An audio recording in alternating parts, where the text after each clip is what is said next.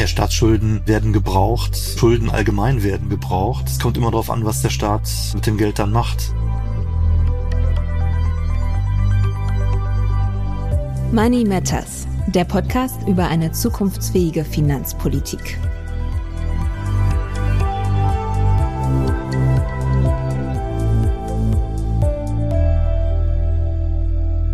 Hallo und herzlich willkommen zur heutigen Folge Money Matters, dem Podcast rund um das Thema zukunftsfähige Finanzpolitik. Mir gegenüber sitzt Rasmus Andresen, Grünen-Politiker, Schleswig-Holsteiner und seit 2019 Mitglied des EU-Parlaments. Hallo Rasmus. Hallo, und mit mir vom Mikro sitzt Annalena Kümpel, Moderatorin und laut Selbstbeschreibung normal politisch interessiert. Yes. Wir sprechen heute über ein Thema, das sich für die meisten Menschen eher ein bisschen unangenehm anfühlt. Es geht um Schulden. Es gibt ein Sprichwort, das sagt, Schulden machen heißt, von der Zukunft zu leben. Und äh, im Privatleben überlegt zumindest ich mir eher so fünf, sechs, sieben Mal, ob sich wirklich lohnt, einen Kredit aufzunehmen. Und meistens lasse ich das auch. Also für die meisten Dinge würde ich mich nicht verschulden. Was Staatsschulden angeht, stimmt dieses Sprichwort nur sehr bedingt. Und warum? Darum geht's in dieser Folge Money Matters. Bevor wir euch unseren heutigen Interviewgast vorstellen, möchte ich von dir, Rasmus, wissen, wie du das Thema Geldleihen eigentlich siehst. Also ich glaube, dass das wichtig ist, dass wir als Staat handlungsfähig sind und dass wir halt eben nicht den Staat mit unserem eigenen Bankkonto vergleichen, sondern wir schauen, dass der Staat in Bereiche rein investiert, die für unsere Zukunft zentral sind, zum Beispiel Klima oder Digitalisierung. Und in dem Sinne finde ich es auch wichtig, dass der Staat dazu bereit ist, auch Kredite aufzunehmen oder wenn man so will, Schulden zu machen. Dann lass uns mit unserem Gesprächspartner da noch ein bisschen tiefer reingehen. Wir haben in Deutschland und in der EU ja sehr unterschiedliche ökonomische Ansätze. Die Frage ist, sollten wir gerade aus der Wirtschaftskrise raus investieren, also jetzt erstmal Geld ausgeben, oder müssen wir kürzen und jetzt eigentlich eher sparen, weil wenig Geld da ist? Und unser Gast ist Dr. Achim Truger. Er sieht das ganze Thema sehr differenziert und sehr wissenschaftlich. Er ist Professor für Sozialökonomie mit dem Schwerpunkt Staatstätigkeit und Staatsfinanzen an der Universität Duisburg-Essen und seit März 2019 ist er auch einer der Wirtschaftsweisen der Bundesregierung. So viel schon mal vorweg. Er hält wenig von der Schuldenbremse und sehr viel von gut durchdachten Investitionsprogrammen. Herr Truger, Sie sagen, dass Schulden keine ganz grundsätzlich schlechte Sache sind, wenn wir über Staatsverschuldung sprechen. Warum? Ja, Staatsschulden äh, werden gebraucht, äh, Schulden allgemein werden gebraucht. Und ähm, es kommt immer darauf an, was der Staat mit dem, äh, mit dem Geld dann macht. Aber ähm, es gibt sehr viel sinnvolle Staatsverschuldung. Ähm, beispielsweise, wenn der Staat sich für Investitionen verschuldet, ist das gut. Ähm, in Konjunkturkrisen braucht man Schulden. Wenn man das nicht darf, wenn man dann keine Defizite machen darf, dann müsste man ja in die Krise hineinsparen, müsste dann kürzen oder Steuern erhöhen. Das würde die Krise noch verschärfen. Also insofern ähm, gibt es eine Menge guter Gründe für Staatsverschuldung. Mhm, das heißt, wir haben schon sowas wie gute und schlechte Schulden. Was sind denn schlechte Staatsschulden? Also wofür sollten wir uns denn nicht verschulden? Naja, also ganz genau kann man das nicht sagen, äh, aber ähm, wenn ich jetzt beispielsweise sagen würde, ähm, wir können doch jetzt locker mal die Renten ähm, beispielsweise nur über Kredit finanzieren oder so, das wäre sicherlich keine sinnvolle Sache. Also wenn es vollkommen konsumtiv ist. Ähm, aber man kann natürlich in der Konjunkturkrise auch konsumtive Sachen finanzieren, muss man sogar. Ähm, das ist dann mal so eine Gratwanderung. Aber dauerhaft Konsum über Kredit finanzieren ist eigentlich ein Problem. Mhm. Das ist tatsächlich ja so ein bisschen wie im Privatleben, dass man Konsum nicht über Kredit finanzieren sollte, aber sowas wie eine Investition geht. Was sind denn gute in Anführungszeichen Staatsschulden? Also für welche Investitionen lohnt sich das denn? Äh, das können ganz unterschiedliche Investitionen sein, aber üblicherweise ist es so, dass man zum Beispiel Infrastruktur finanzieren soll über Kredit. Äh, ganz viel, was auch an, an Klimainvestitionen passiert, kann man über Kredit äh, finanzieren. Grundsätzlich geht es immer darum, dass man eigentlich eine Lastverschiebung hat. Also wir haben heute große Ausgaben, die in der Zukunft dann auch noch äh, zukünftigen Generationen zugutekommen.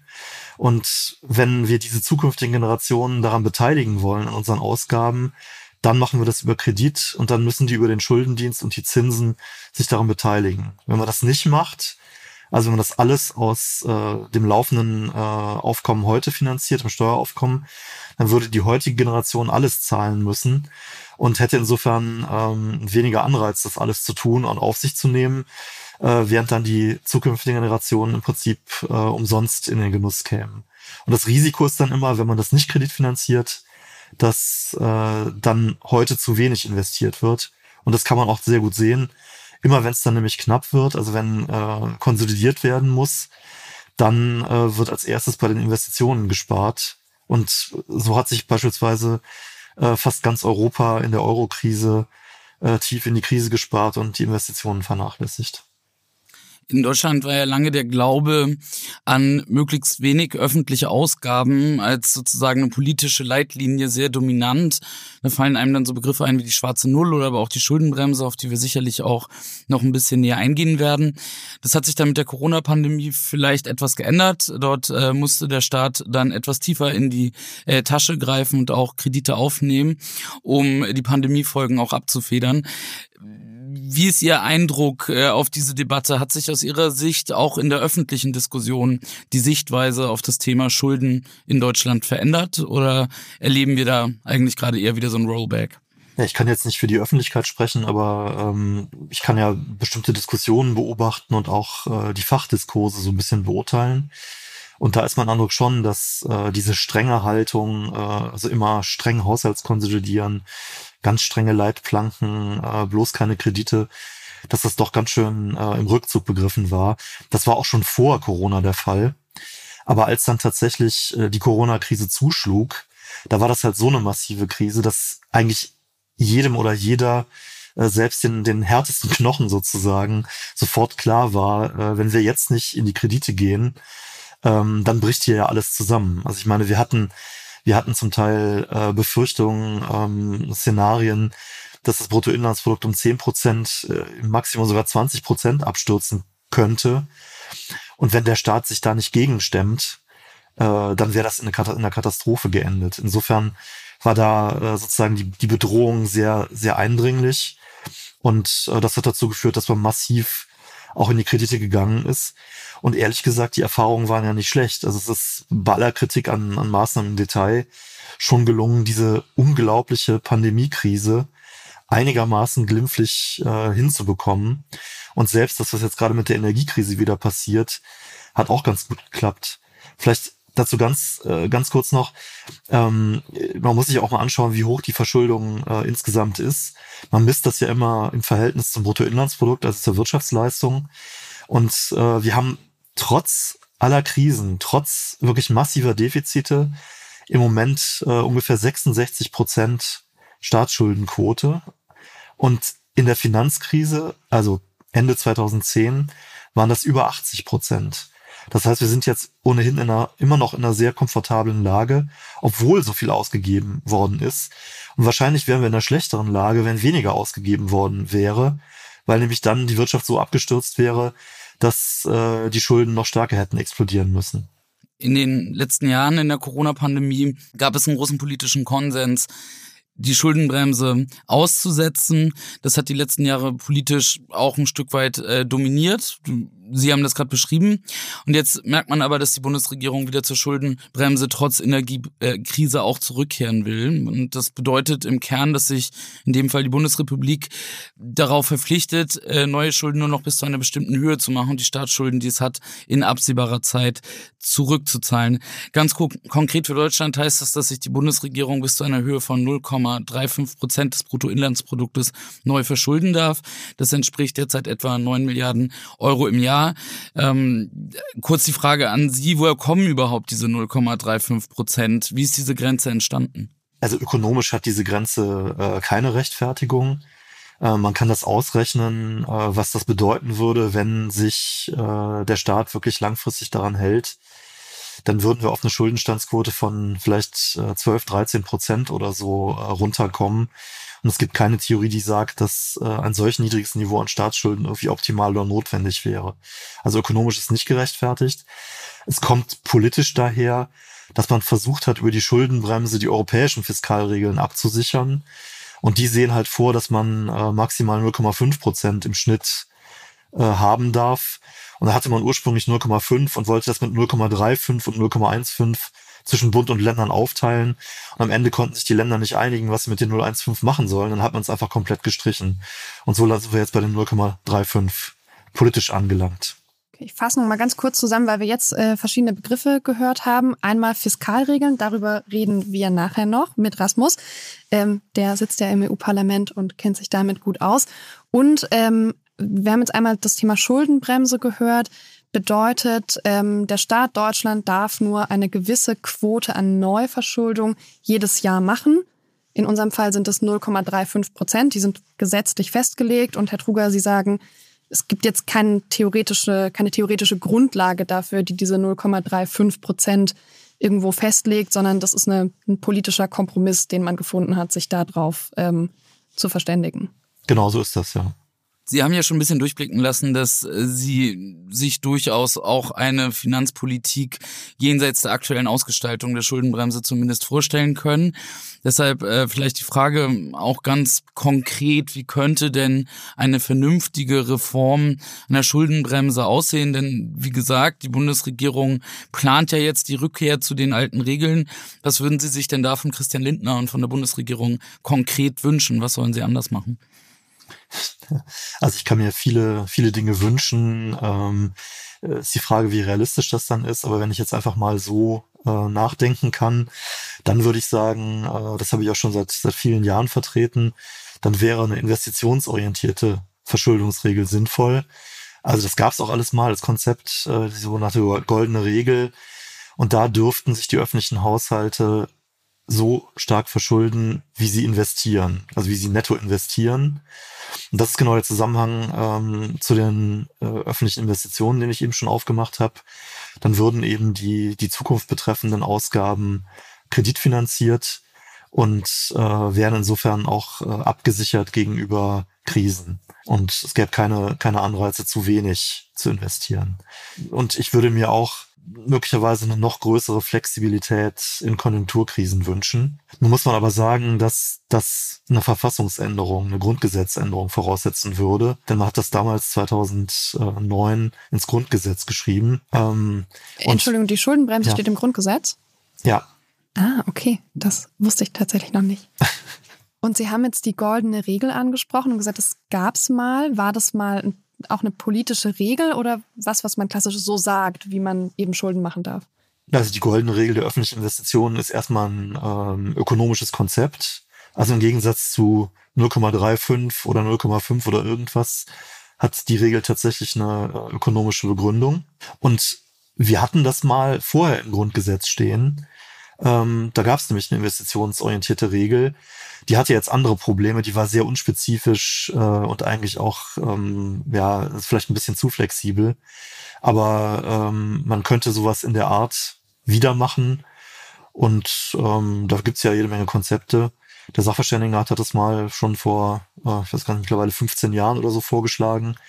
Also das ist eigentlich äh, eine grundlegende Reform, wo sich viele hinter versammeln könnten eigentlich. Welche Konsequenz hätte denn die Rückkehr der Schulden zur Schuldenbremse für den Bundeshaushalt? Denn da reden wir ja auch über ganz konkrete Fragestellungen am Ende und man kriegt das ja auch über die Zeitungen ganz gut mit. Da gibt es Streitereien der Regierungsparteien zu unterschiedlichen Themen. Können Sie dazu vielleicht noch ein paar Sätze sagen? Ja, also diese Rückkehr zur Schuldenbremse, äh, so wie sie jetzt stattfindet im Bundeshaushalt, ist extrem unglücklich.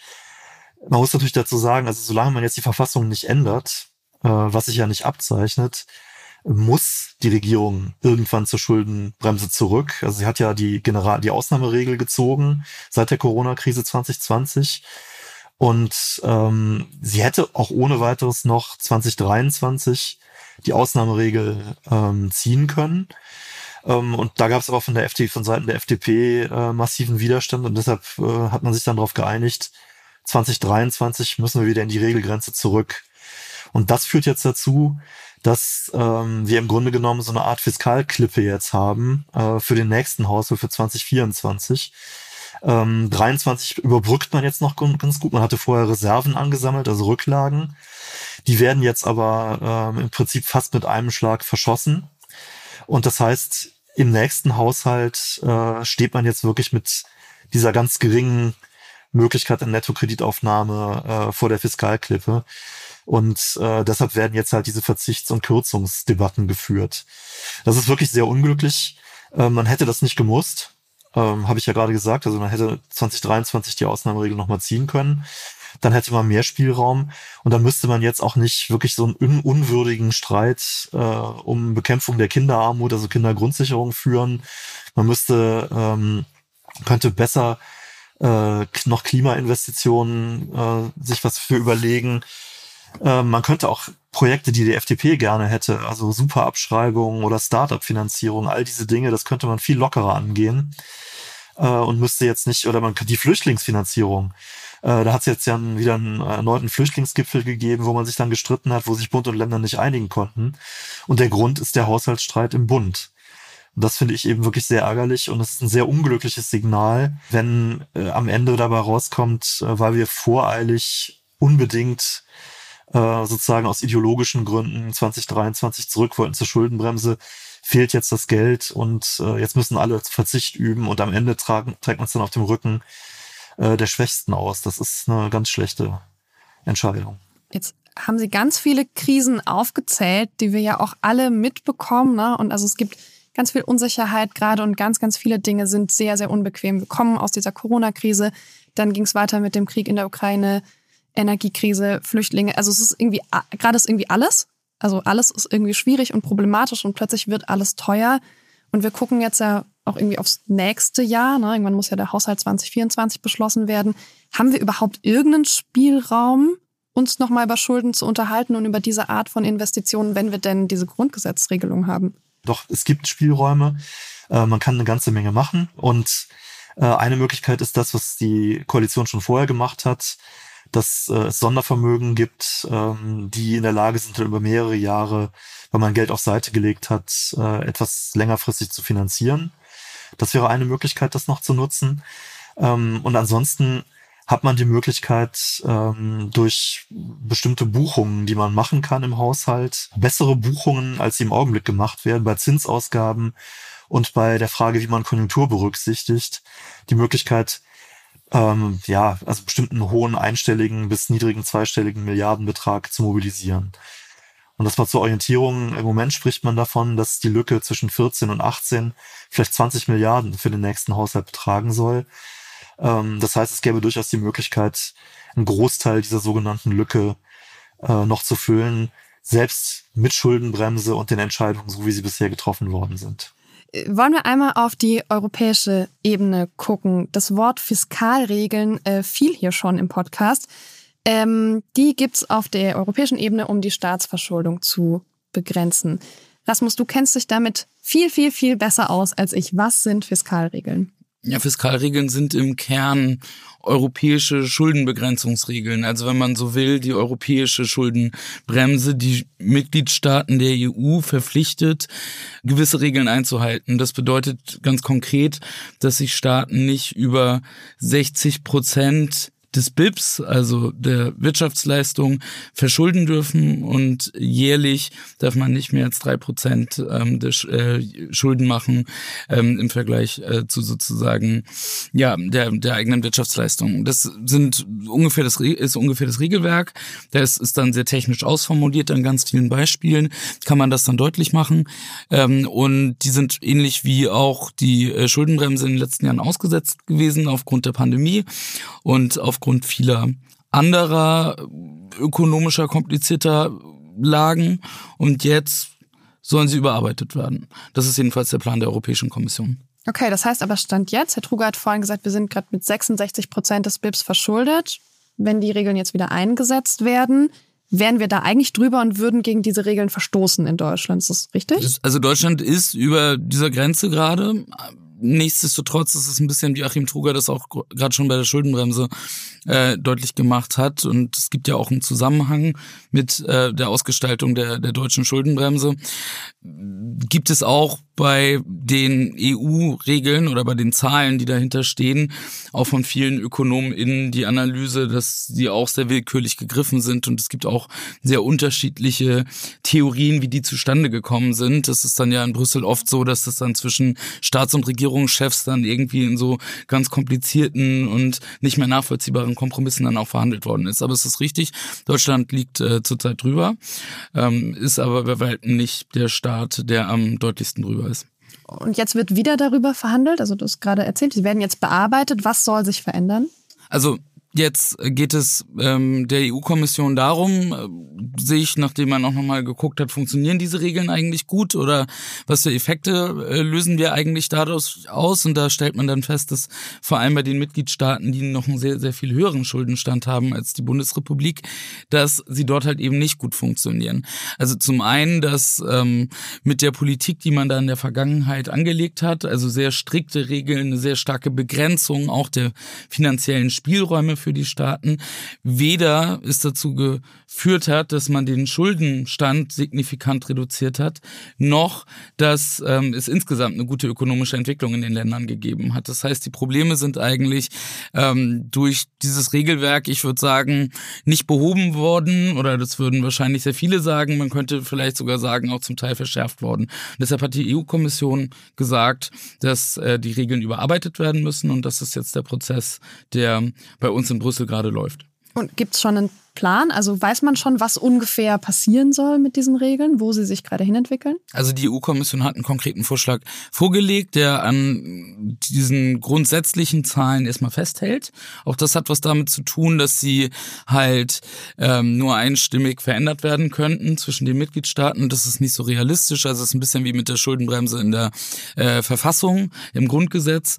Ähm, man glaubt nicht, dass das passiert und deshalb hat man das nicht äh, angefasst, sondern probiert dann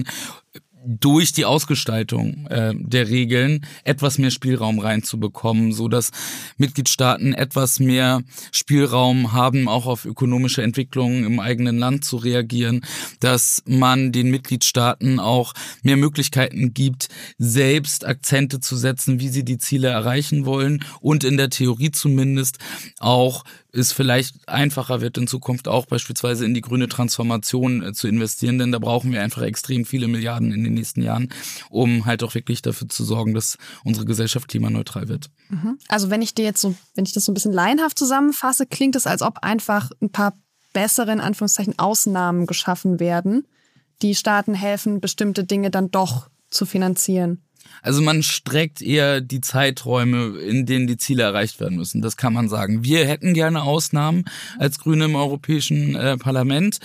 Das macht die EU-Kommission leider nicht. Das trauen die sich nicht. Das hat auch viel mit der deutschen Bundesregierung, mit Christian Lindner und dem Bundeskanzler zu tun. Aber ähm, sie strecken ein bisschen sozusagen die Zielerreichung, sodass die Mitgliedstaaten etwas mehr Flexibilität gewinnen. Herr Truger, wie wie sehen Sie diese Reform? Halten Sie die für zukunftsorientiert? Ja, also grundsätzlich finde ich das, was äh, die EU-Kommission vorhat, äh, der Vorschlag, der jetzt davor liegt, finde ich gut. Ähm, ich kann da gleich nochmal sagen, was da vielleicht im Einzelnen nicht ganz so gut ist, aber was man einfach nochmal sagen muss, der Ausgangspunkt äh, ist der, dass eigentlich ein breiter Konsens in der Fachwelt und eigentlich fast überall äh, bestand, dass man nicht zu den alten Regeln zurückkehren kann. Also ähm, die äh, viele Länder haben Schuldenstandsquoten von über 100 Prozent, 120, zum Teil 150 Prozent. Und ähm, die müssten in relativ kurzer Zeit, also in großen Schritten, sich auf diese 60 Prozent zubewegen. Und wenn sie das versuchen würden, würden sie die Wirtschaft so abwürgen, dass sie den Schuldenstand sogar erhöhen würden, weil alles äh, wirklich die Wirtschaft zusammenbrechen würde. Und es gäbe eine soziale Katastrophe und es gäbe auch ähm, natürlich massive politische Probleme, äh, also Radikalisierung und so weiter. Das heißt, das wäre ein, ein Pulverfass, ähm, diese Regeln äh, so wieder anzuwenden. Insofern war der Ausgangspunkt klar. Und ähm, man kann jetzt technisch nicht einfach erklären, was die EU-Kommission machen möchte, aber sie hat da eine ziemlich gute Technik äh, und will eigentlich mehr oder weniger länderspezifisch ähm, festlegen, wie die Staaten über einen längeren Zeitraum äh, ihre Schulden wieder abbauen sollen. Und das ist ein grundsätzlich vernünftiger Ansatz. Ähm, es soll auch äh, sollen die Investitionen gestärkt werden. Da muss ich sagen, sehe ich noch nicht so genau, wie das, wie das in der Praxis passieren soll. Also ich bin ja, wie ich eben gesagt habe, ein Befürworter der goldenen Regel. Die hätte man da ja einbauen können, das ist nicht passiert. Aber immerhin gibt es die Absichtserklärung, äh, die öffentlichen Investitionen zu stärken. Und da muss man nachher gucken, wie sie das umsetzen wollen. Bedenklich finde ich, dass jetzt äh, tatsächlich von deutscher Seite auch wesentlich wieder aus dem Finanzministerium äh, Kritik an diesem Reformvorschlag kommt. Das ist eine Kritik, die eigentlich zum Teil alte Punkte wieder aufmacht. Ähm, ich habe ja gesagt, es bestand eigentlich fast einhellig die fachliche Einschätzung, dass es mit den alten Regeln nicht funktioniert. Und wenn man jetzt versucht, äh, sozusagen rückwirkend doch nochmal äh, alte Elemente jetzt in diesen neuen Vorschlag da einzubauen, dann kann das eigentlich nur schief gehen. Und da kann man nur hoffen, dass äh, die Bundesregierung am Ende ähm, da zu einem vernünftigen Kompromiss bereit ist. Denn das, was die EU-Kommission da vorgelegt hat, ist grundsätzlich erstmal vernünftig. Mhm. Was passiert denn? Also ich meine, Deutschland findet das ja alles so ein bisschen zu lax. Ne? Eigentlich sagt Deutschland, wir brauchen strengere Regeln, um die Schulden auch der anderen wahrscheinlich ähm, zu begrenzen. Wir haben das gerade gesagt, es gibt Staaten mit 100, 150 ähm, prozentiger Verschuldung. Das setzt ja auch unsere 66 Prozent nochmal in ein ganz anderes Verhältnis, finde ich. Ähm, aber was passiert denn, wenn wir jetzt diese Fiskalregeln nicht reformieren? Also was passiert mit Deutschland, aber auch mit den Staaten, ähm, die wesentlich stärker verschuldet sind? Ja, was dann passiert ist, das, was äh, die vergangenen Jahre häufig passiert ist, äh, eigentlich müssten die Staaten äh, bestraft werden sozusagen. Also die werden es gibt ja dann Verfahren gegen wegen übermäßigen Defizits oder eben wegen übermäßigem Schuldenstand. Und ähm, das führt dazu, dass eigentlich äh, mehr oder weniger die Haushalte unter Aufsicht der Kommission stehen. Ähm, da haben dann praktisch die, die Mitglied, die Kommission und die Mitgliedstaaten die Nase jeweils im Haushalt äh, der einzelnen Mitgliedstaaten, ähm, versuchen sich dann da einzumischen ist natürlich politisch auch hochbrisant und, und führt eigentlich nur zu, äh, zu Unmut und, und, und politischen Abwehrreaktionen in einzelnen Ländern. Und ja, wie gesagt, äh, dann ist es eigentlich völlig klar, dass es nicht funktionieren kann. Und deshalb würde das so sein wie in der Vergangenheit auch häufig. Man würde irgendwie mahnen und warnen und Verfahren ein, äh, anstreben und würde am Ende aber äh, dann doch wieder ein Auge zudrücken. Das heißt, da würde man irgendwie so einen halben ökonomischen und sozialen und politischen Schaden anrichten, ähm, würde dann aber vor dem Let der letzten Konsequenz zurückzucken. Ähm, und das heißt, man hat am Ende ein, ein schlechtes wirtschaftliches und soziales Ergebnis. Und gleichzeitig sind die Regeln völlig im Eimer, weil halt äh, alle denken, ja, es hält sich ja niemand dran. Und das jetzt halt die Vorstellung, äh, lass uns lieber Regeln haben, die sinnvoll ökonomisch und sozial auch einzuhalten sind, dann können das die Staaten auch und dann kann man sie dann auch dafür verantwortlich machen. Also es geht jetzt auch, das ist auch deshalb unfair, wenn man jetzt sagt, äh, es soll alles nur laxer werden.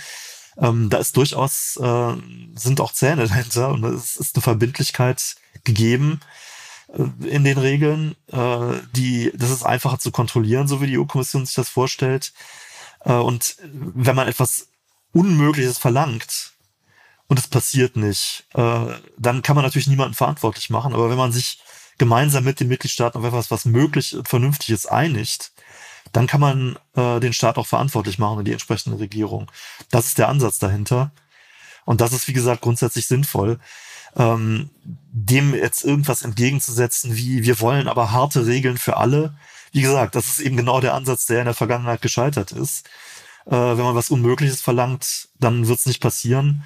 Und da muss man sich irgendwann mal überlegen, wenn man immer das Unmögliche verlangt, äh, ob man dann noch, also wie, wie das eigene Verhältnis zur Realität dann aussieht. Ne?